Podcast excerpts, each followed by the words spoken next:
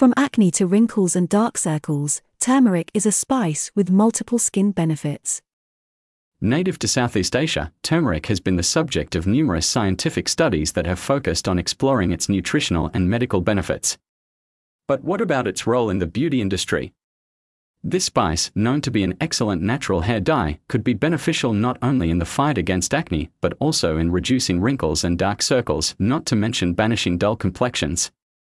Well known in many traditional medicines, including Ayurveda, turmeric is beginning to make its way into the cosmetics industry. The ingredient is now used in creams, masks, cleansers, and hair care products, for example, and is making its way into DIY beauty recipes in the form of a hydrosol, powder, colorant, or essential oil. This means that as many people as possible can benefit from its many virtues for the skin and hair without having to resort to products with lengthy ingredient lists. So why exactly is turmeric is becoming such a must-have spice in the beauty department?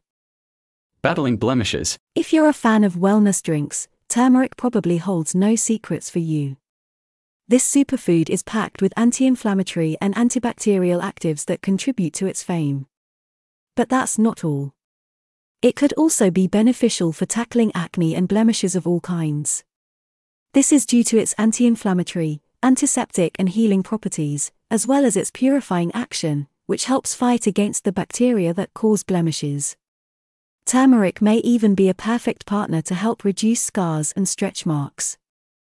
Supple skin and a radiant glow. Curcumin, the main pigment in turmeric, is rich in anti inflammatory properties, but that's not all. It is an ingredient packed with antioxidants that helps fight against external aggression and signs of aging. It is even capable of blocking the action of elastase, an enzyme responsible for the appearance of wrinkles and sagging skin.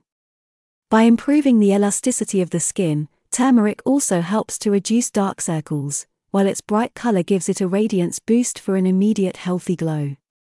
Plus, turmeric is an excellent hair colorant that has the added bonus of soothing the scalp. But American researchers have recently gone one step further by investigating the potential of curcumin as a natural sunscreen. This research is still in its early stages, but it could one day allow this spice to be used to protect us from ultraviolet rays.